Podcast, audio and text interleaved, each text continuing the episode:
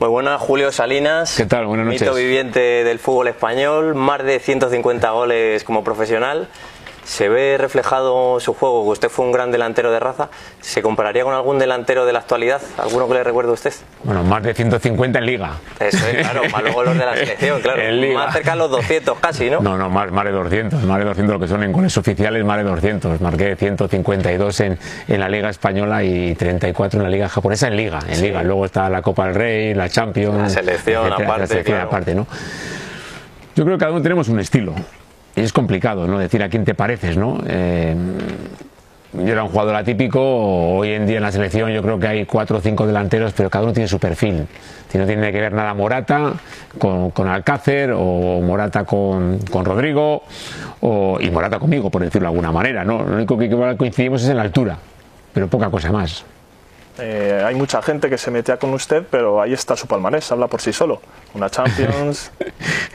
a ver, pero hoy en día con quién no te metes, ¿no? Yo he visto criticar hasta Messi, que hace tres años a Messi ya le decían que, había que vender lo que estaba acabado. Es aquí, aquí, mira, eh, estamos en un país, estamos en un país en el que a los grandes eh, artistas o a los grandes campeones los destrozamos rápidos rápido. Es decir, ¿por qué nos acordamos de Arconada? Por aquel gol, de muchos son muy jóvenes, pero aquella, aquel gol que se escapó, aquella falta en, la Eurocopa. A Carlos Sainz, que ha ganado un montón de mundiales, pues siempre estamos diciendo que si, se le queda tirado el coche, etcétera. Parece, parece, que siempre ponemos pegas a Nadal, que si está acabado, que si se, Es decir, siempre a los grandes. Eh, a los mejores parece que estamos deseando que, que, nos aburrimos de verles ganar, ¿no? En cambio, cuando son extranjeros, joder, parece que les alabamos un montón, ¿no? Entonces, eh, en este país criticamos todo y, luego al revés, a la gente que empieza la elogiamos de tal manera que parece que cada vez que hay un chavalín que sale va a ser mejor que Messi. Es decir, no ha hecho nada, primero tendrá que demostrar, tendrá que jugar, ¿no? Entonces tendremos las dos vertientes, ¿no? Por un lado, cuando sales parece que,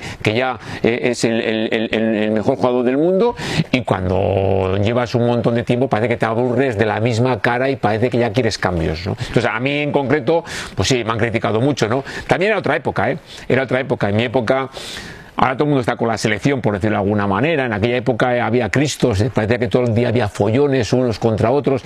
Era, era muy diferente. Si el Marca estaba a favor, el AS estaba en contra. Si el Sport estaba a favor, el Mundo Deportivo en contra. Si Radio Nacional estaba a favor, la, COPE en contra. ¿no? Parecía que, había una disputa eh, de liderazgo, una disputa, si José María García te apoyaba, la Morena en contra. Entonces al final parece que, que no sé si era por, por, por, ser líder en, en, sus medios de comunicación, pero parecía que siempre estaba buscando follón. ¿no? Diría que es su etapa más feliz como futbolista, después de que tuvo un grandísimo palmarés en el Barça, obviamente, pero es que en el Athletic es que fue una época muy especial porque ganaron, eh, creo que fueron dos ligas y una Copa del Rey, que es que eso posiblemente no se vuelva a repetir. ¿Cree que fue su época más feliz como futbolista? complicado. A ver, yo era un niño que al final es de Bilbao y quieres jugar en el Atleti y encima tuve la suerte de, jugar con mi hermano y vivimos quizás la mejor época del Atleti. Pero, ¿qué pasa?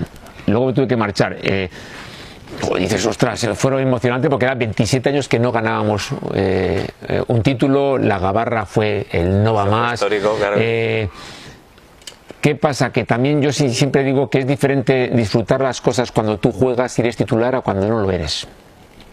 Me pilló la época en que yo fui campeón sin jugar. Es decir, sin jugar me refiero eh, entrando minutos, eh, sin, ser indiscutible, sin, sin ser eh, protagonista. Y lo vives de manera diferente, lo vives de manera... sí, es verdad, eres, eres campeón, eres campeón, y tienes ahí la copita y, el título, pero lo ves de, de, manera diferente cuando tú juegas a cuando no juegas, ¿no?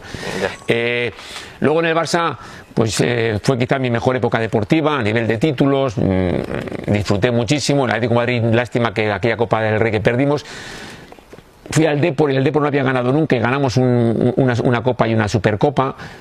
Pero yo donde me he sentido no sé cómo, es, es, una sensación extraña, ¿no? Es, es como tú ves llegar y, ves llegar, por ejemplo, ahora y ves llegar a Cristiano, ves llegar a Messi, en mi época era ver llegar a, Ronaldo, a Romario y recibido como crack, ¿no? Y claro, yo tengo en cuenta que yo con 35 años fui a Gijón, al Sporting y aquello fue es que no te puedes. esta gente, ¿quién se cree que viene? Pelé. Dice, ¿quién se cree que viene? Que viene un tío de treinta y tantos años, más acabado que Machín. Eh, y, la gente increíble. Yo al principio pensaba que se reían, ¿no? Porque era Salinas, bota de oro, y luego iba por ahí por los campos y Salinas, bota de mierda, y dices tú, vamos a ver, pero es que estos están riendo de mí, ¿no? Y un cariño que no lo he sentido nunca. Ese cariño de, la gente del Sporting no lo he sentido nunca. Luego me pasó una cosa muy similar en, Vitoria, con el Alavés. Todavía encima peor, con 37 años, ¿no? Pero esa sensación es una sensación que nunca se me olvidará, ¿no? El, cómo me quería el público del Molinón. Eh, y luego encima también todo lo que se todo lo que rodeaba, ¿no? Es decir, el delegado era Kini. Sí, un mito también, claro. es que a mí Kini me vino a ayudar a la mudanza todo el día conmigo. Kini. Es como si mañana dejara el fútbol Messi y al chaval que venga le viene Messi, no sé cómo decirte, Kini conmigo. Y dices tú, no sé, yo digo, estoy viviendo, estoy viviendo en otro mundo, no, no, no, no eres consciente de. Entonces, y encima me pilló con una edad que no como la del Atlético, que quizás pues eras un chavalín, que pensabas en otras cosas. claro, 35, 36 Aquí años. Dije, esto, este cariño se lo tengo que devolver con creces, ¿no? Y eh, habla de Kini, ¿cómo era? Porque era un tío muy campechano, que luego allá donde iba le querían. Buah, Kini era... Es que... Mira, todo el mundo cuando se muere, todo el mundo dice que es un buen tío. No sé cómo pasa, siempre. Tío se ha muerto, eh, todo el mundo, pues, por quedar bien, es, buen tío. No, Kini es, de verdad, es que Kini es especial. Kini era una, persona que, que nunca le he visto triste. Es que tú sabes que muchas veces vas con alguien y te empieza a contar sus penas. Joder, es que me duele aquí, es que estoy mal, es que no tengo trabajo, es que eh, la familia, es que, joder, dices tú, si no te puedo solucionar nada, macho, alégrame el día, ¿no? Kini no, Kini, es decir, fíjate lo, que padeció ese hombre, ¿no? Porque yo creo que ha tenido todo lo que puedes, lo, que no puedes desear, ¿no? Desde la muerte de un hermano ahogado, salvando a un, a, un chaval, eh, separaciones matrimoniales, eh, una enfermedad muy grave, un secuestro, imagínate, ¿no? Y luego encima mm, se quedó en la ruina, es decir, al final económicamente hubo un momento en que en, que, en que trabajaba por ahí, por, por Gijón, hasta que el Sporting yo creo que fue lo mejor que hizo cogerle de delegado porque es un icono y es un mito y, es la mejor imagen del Sporting para ir por ahí, ¿no? Pero es que siempre estaba con la sonrisa, siempre estaba eh, alegre, eh, te alegraba el día, te daba consejos, te ayudaba en lo que podía. Fíjate, Kini conmigo en la mudanza. Eh, es, que es impensable, olvídate, es, que, que, lo cuentas y, Es el único delegado seguramente que habría hecho eso, por lo menos de un equipo.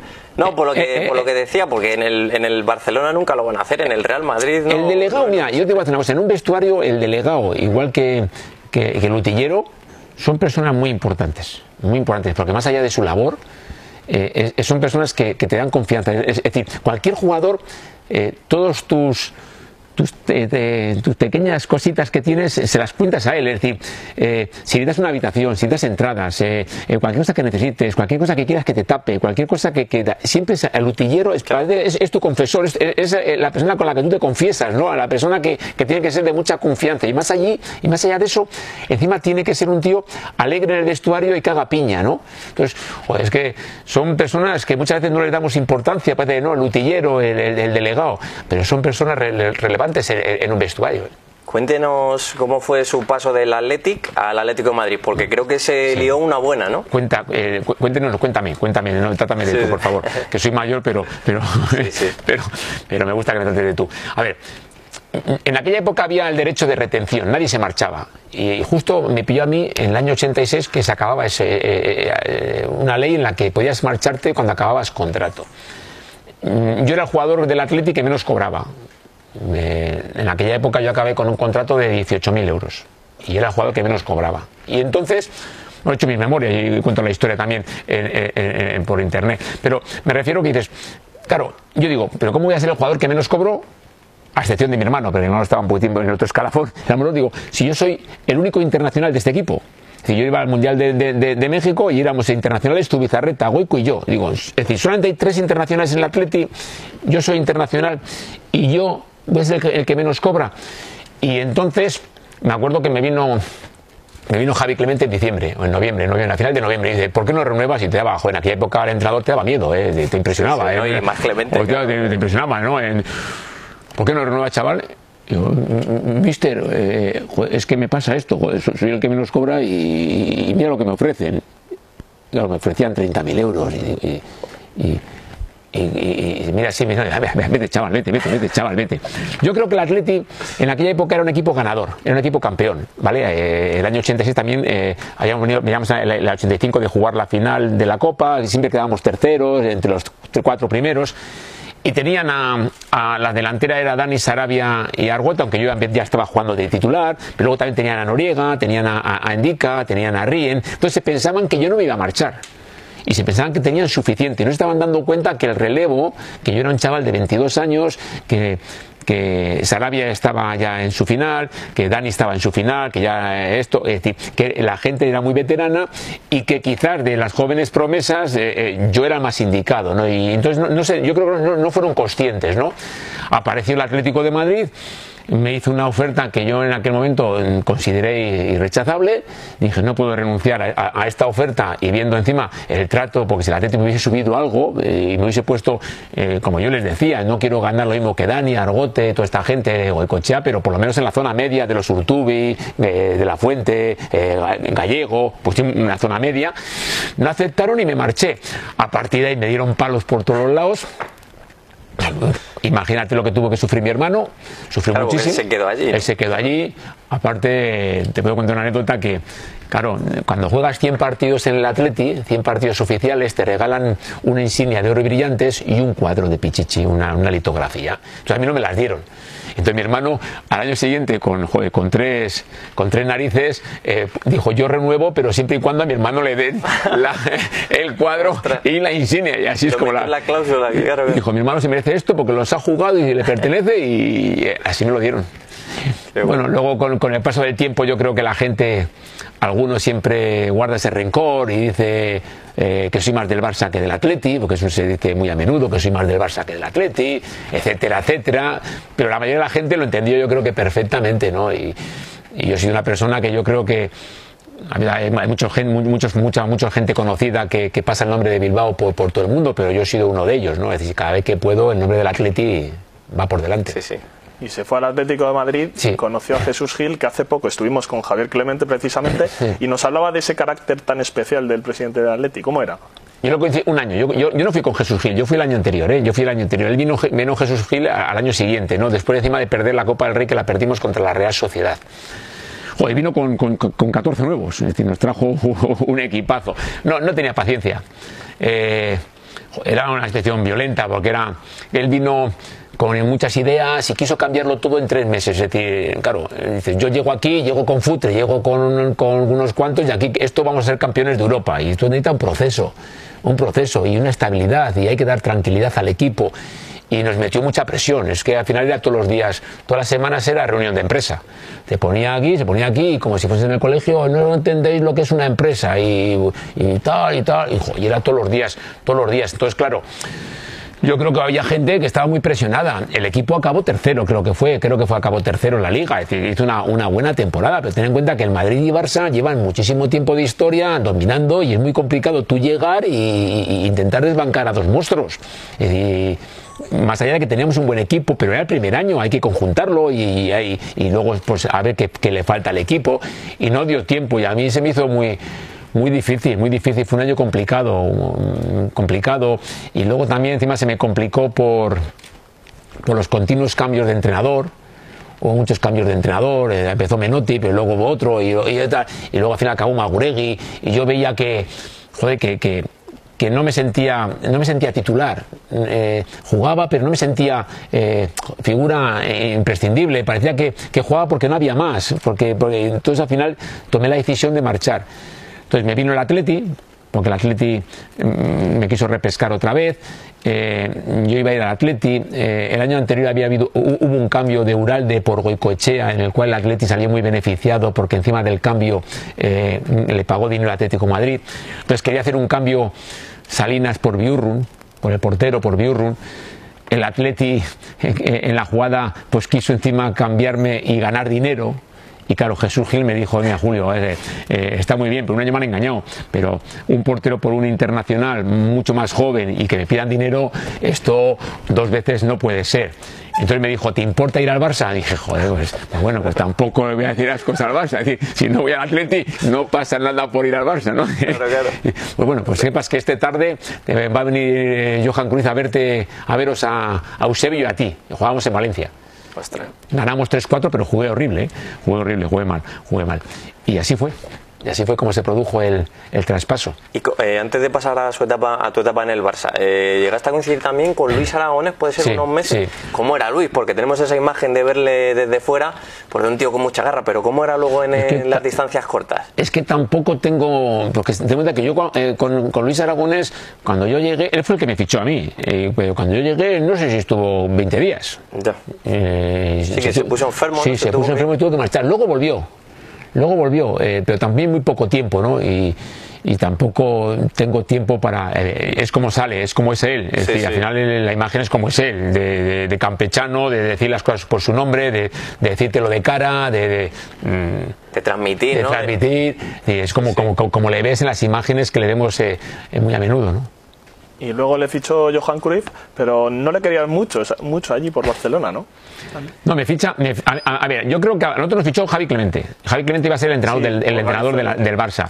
Eh, pero, pero yo creo que se asustaron, porque había venido el motín de la Esperia, se asustan y entonces al final deciden pues, encontrar un entrenador que sea, yo creo que aúne más periodistas, afición, para que no haya problemas y discusiones. Y fichan a, Johan Cruyff.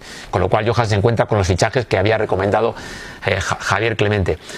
A mí no me querían, claro. Yo el primer día que llego a Barcelona, te voy a contar una anécdota, me llegó a Barcelona el primer día que llego y, el presidente me dice que no me quería. Imagínate, tú yo entro ahí, presidente y vicepresidente, me dice el presidente, que sepas que estás aquí contra mi voluntad. Digo, no diga eso, Presi, no diga eso, Presi. Y me dice, sí, porque mira, eh, se ha marchado el Che Guevara, eh, pues decía por Vito, se ha marchado el Che Guevara y aquí viene el más revolucionario todavía, ¿entiendes? Digo, pero sí, tiene una imagen mí equivocada. Si yo soy un santo en Atlético de Madrid, no creo ningún problema. Otra cosa es que, lo que se pueda ver desde fuera, pero, pero yo, si, si yo si soy más recatado, y encima es verdad, ¿no? Y así fue la, fue, fue Pero lo ha pedido el entrenador, así que, bueno, pues será cuestión de él. pues vale, pues venga, vamos aquí, ¿no? Esa fue mi entrada, ¿no? Y luego me acuerdo que me llevaron al mundo deportivo a ver las instalaciones. El director era Andrés Astruels, que ahora yo trabajo encima en el mundo deportivo. Y cuando llego le dicen, dile, dile ahora lo que dice siempre, dile, dile. Y dice, pues claro que se lo digo. dice, no entiendo cómo puedes fichar por el Barça. No lo entiendo. Es decir, aquí tenemos a Maradona, a Schuster, aquí a Kubala, han venido aquí tal, y que venga Julio Salinas. Es que no lo entiendo, no lo entiendo con lo malo que eres. Y digo, pues tú vas a pasar, felicidades, por lo menos me lo dices a la cara. Ya haré que cambies de opinión. y así fue la entrada, ¿no? Así fue la entrada. Yo era un chaval de 25 años. En aquella época no es como ahora que ahora vienes 25 y vienes arropado o vienes eh, con mucha gente. No, en aquella época va solito, ¿eh? era, era solito. Es decir, yo sin intermediarios ni, nada. Yo, yo fui solo al Barça también, igual que, que, al Atlético de Madrid. Fui solo, sin familia, sin nadie. ¿Y cómo era Johan Cruyff? Pues, ah, fue el, hombre que cambió el Barcelona, también un personaje, ¿no? Con mucho carácter es el Julio Werner de nuestro tiempo. Estaba adelantado, sí, estaba adelantado. Lo que es, lo que es como en, en, fútbol estaba adelantado, en, entrenamientos. Es el que ha cambiado un poco. En aquella época era todo sin balón, era todo correr, correr, correr, y ahora se hace todo con balón. Eh, fue un cambio, un cambio de sistema, un cambio de juego, un cambio de entender el, juego en sí. Ahora todo el mundo ves como, como salidas desde atrás con, con, baja, baja medio campo. Decía, al final es un poco eh, sus ideas mejoradas, ¿no? Con, un carácter, eh, una persona una persona en el que era el líder, el líder indiscutible y, ahí no, no, no opinabas. Es ahí, no era como ahora que al final los entrenadores mandan, y los, los, jugadores mandan. En aquella época él era, él era la punta del iceberg y nos transmitió esos valores y esa idea de juego que yo creo que, que ninguno dudó, porque al principio las pasamos canutas, ¿eh? nos hacíamos muchos, hacíamos muchos penaltis, nos pillaban siempre las contras, no fue fácil, ¿eh? no fue fácil. De hecho, no acabó demasiado bien con él, ¿no? ¿Quién yo? Sí. es, eh, la relación de Johan conmigo es una relación especial, especial. Porque yo fíjate lo que te digo, yo creo que él me quería más que sus colaboradores. Mis colaboradores yo creo que me querían, me querían menos, ¿no? En, el plano futbolístico, ¿no? Eh, yo voy desapareciendo del Barça poco a poco. Eh, la figura del delantero centro, hasta que llega Romario, pues al final se la va sustituyendo por un media punta. Y, y, al final, al final al final jugando menos, menos, menos. Luego encima también hay un programa de televisión en el cual él, se mete en, eso. Yo al final siempre le contestaba también. Yo al final no, en aquella época ya, al final tenía mis tiras ya flojas con, con él. Y al final acabé mal en el sentido de que, mm, por dos cosas. Una, por el programa de televisión que nos quitó, un programa de esta casa que se llamaba Fantastic, y luego porque no cumplió su promesa. Ahí fue cuando me despidió. Y ahí un poco dije, pero ¿tú qué, qué, dices? ¿Qué haces? ¿no? Si has dado tu promesa de que quedamos todos renovados y que si ganamos un título, ¿tú quién eres para, para decirme ahora que no? ¿no? Pero al final, donde manda patrón, no manda marinero. Así que al final tuve que coger las maletas y, marchar en un momento complicado porque yo tenía que marchar al Mundial del, del, 94. En aquella época no había más países, era solamente España. No había como hoy, hoy, hoy que vas si tienes mil salidas en Europa, solamente había España. Eh, con 32 años, sin representante, sin nada, y marcharme allí, imagínate con qué incertidumbre. Y es además muy curiosa la historia porque bueno, acabáis mal, acaban mal con Johan, pero también le salvas eh, el puesto, por así decirlo, ¿no? En un partido en el Bernabéu creo que fue que perdisteis. Sí, 3-2, perdimos 3-2. A ver, Johan tuvo muchos momentos de, eh, porque tenía una, una relación de tira y afloja con Núñez y, estuvo, eh, yo creo que estuvo tres o cuatro veces para, para echarlo. Eh, la primera ya fue que yo creo que el primer año cuando ganamos la Recopa, la segunda fue cuando ganamos la Copa del Rey al Real Madrid, en la cual yo, me, yo marqué un gol el segundo año. Luego la tercera, la, cuarta también estuvo a punto cuando el gol de Kaiserlauten de, de, de, Vaquero. y luego hubo un partido en el Bernabéu que perdimos 3-2, íbamos 3-0, a él expulsa, yo marco dos goles, al final parece que acabas, me la en uno con 3-2, él acaba expulsado y parece entonces que al final eh, toda esa marejada, pues al final quedas bien, ¿no? Es, una derrota, pero es una derrota con sentido, ¿no? Claro, si vamos a perder 4-0, pues seguramente estaría en la calle, ¿no?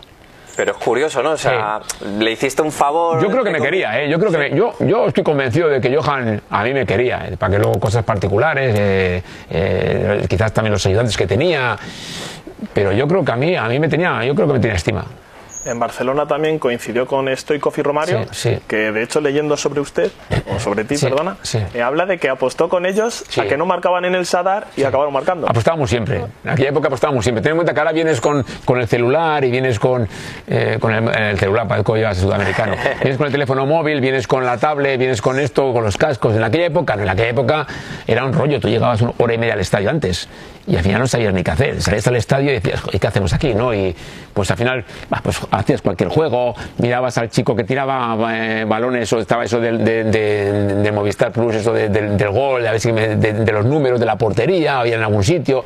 Y siempre estábamos apostando, siempre, siempre le gustaba mucho esto, les gustaba mucho. Te apuesto a que éramos campeones del mundo tal. Y allí me dijeron que me apostaban, aparte me acuerdo, 50.000 pesetas de aquella, eh, 50.000 pesetas. Me acuerdo, a, que, a que marcaban dos goles. En aquella época no era fácil marcar gol. No era fácil, sobre todo fuera de casa y en un campo como el Sadar, no, era fácil. Yo, yo, estaba en el banquillo y, joder, los canallas marcaron encima un golazo, aquel gol que siempre se ve de, Romario por, por encima, aquel pase de Laudru. Y cuando marcó luego el segundo, que marcaron Estoico y él, marcaron uno cada uno, en vez de celebrarlo y tal, vinieron al, banquillo, me vinieron al banquillo a, ver a mí, ¡eh! Y digo, mira, les he motivado, ¿no? les he motivado, voy a tener que motivarles más, ¿no? Estoico es también un tío con mucho carácter, ¿no? Eres muy amigo suyo, ¿no? Hemos leído que. Sí, con Estoico sí, con Estoico me muy bien. De vez en cuando viene a Barcelona y me llama y vamos a comer. ¿Es tan fiero como parece o no? Es un trozo pan. ¿Sí? Te digo en serio. Lo que pasa es que de cara, de cara afuera eh, es, un tío incómodo. Es un tío incómodo porque, porque pero siempre está. La manera de hablar ya es una manera agresiva. Y claro, cuando viene alguien, y claro, el tío dice, qué mal, qué mal educado, ¿no? Luego, claro, luego también, yo, eh, la gente de fuera del, Barça, eh, claro, como, como larga mucho contra el Madrid y esto, pues al final le, le coges más manía, ¿no?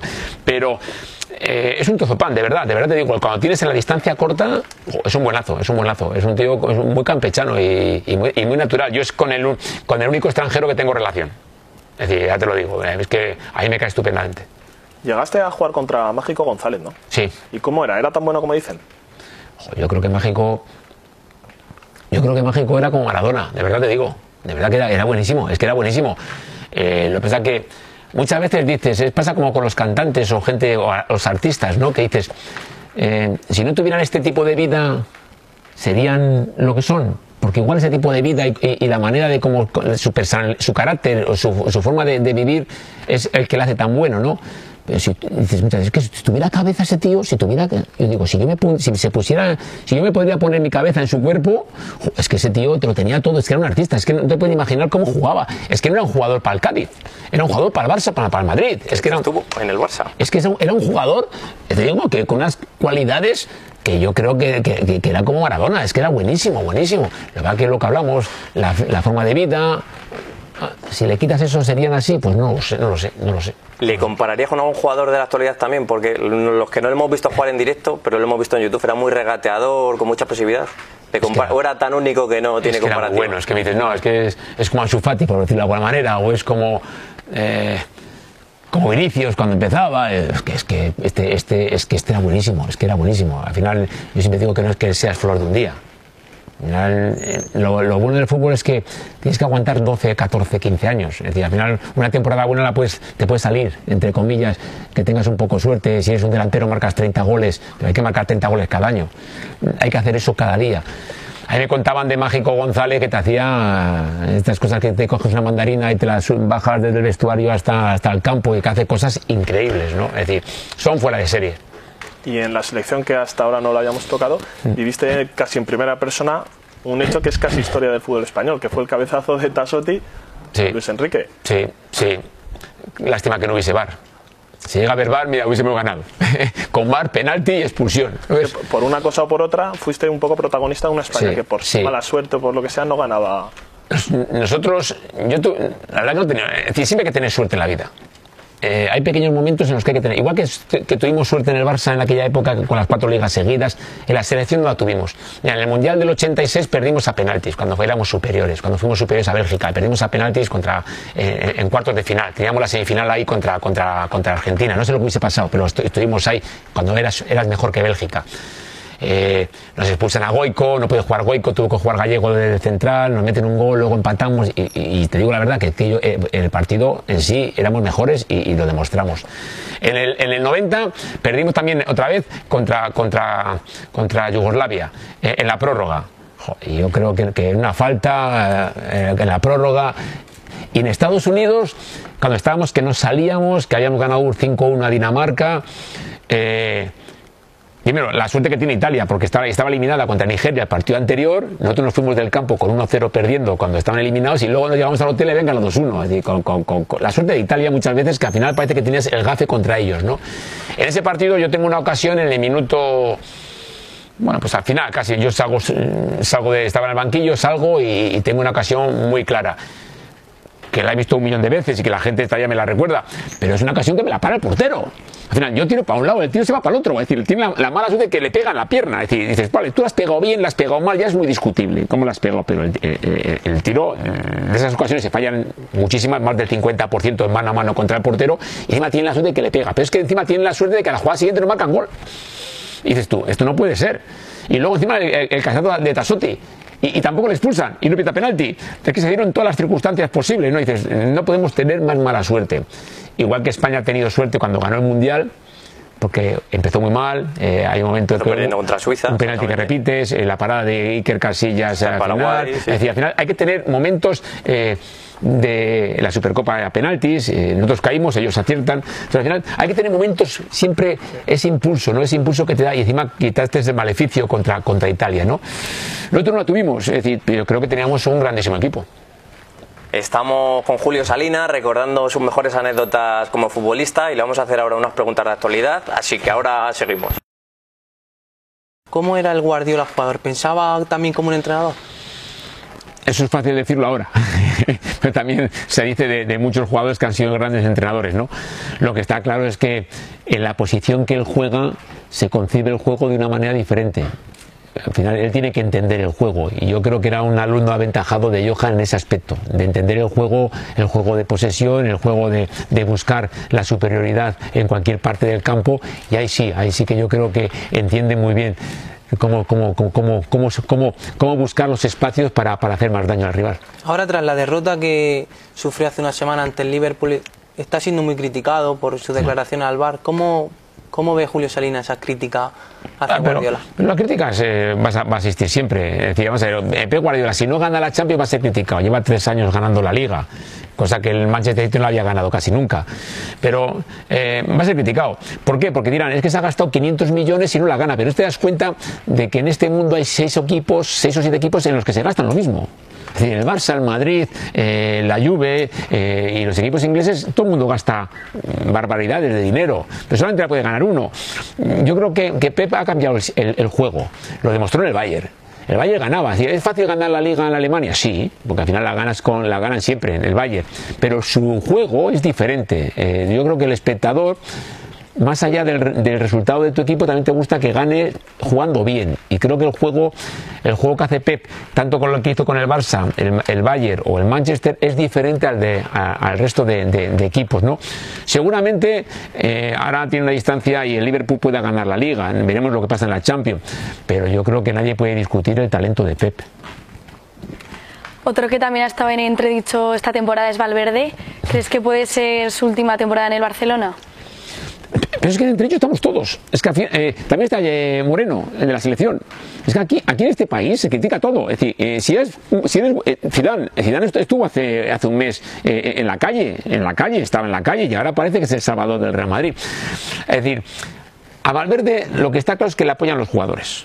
Y yo creo que esa es la mejor señal, que te apoyen los jugadores. Si los jugadores están en contra, en la selección, en, Mm, estás muerto, estás muerto. Pero si, si cuentas con los jugadores, yo creo que no tiene problema. El Barça está líder.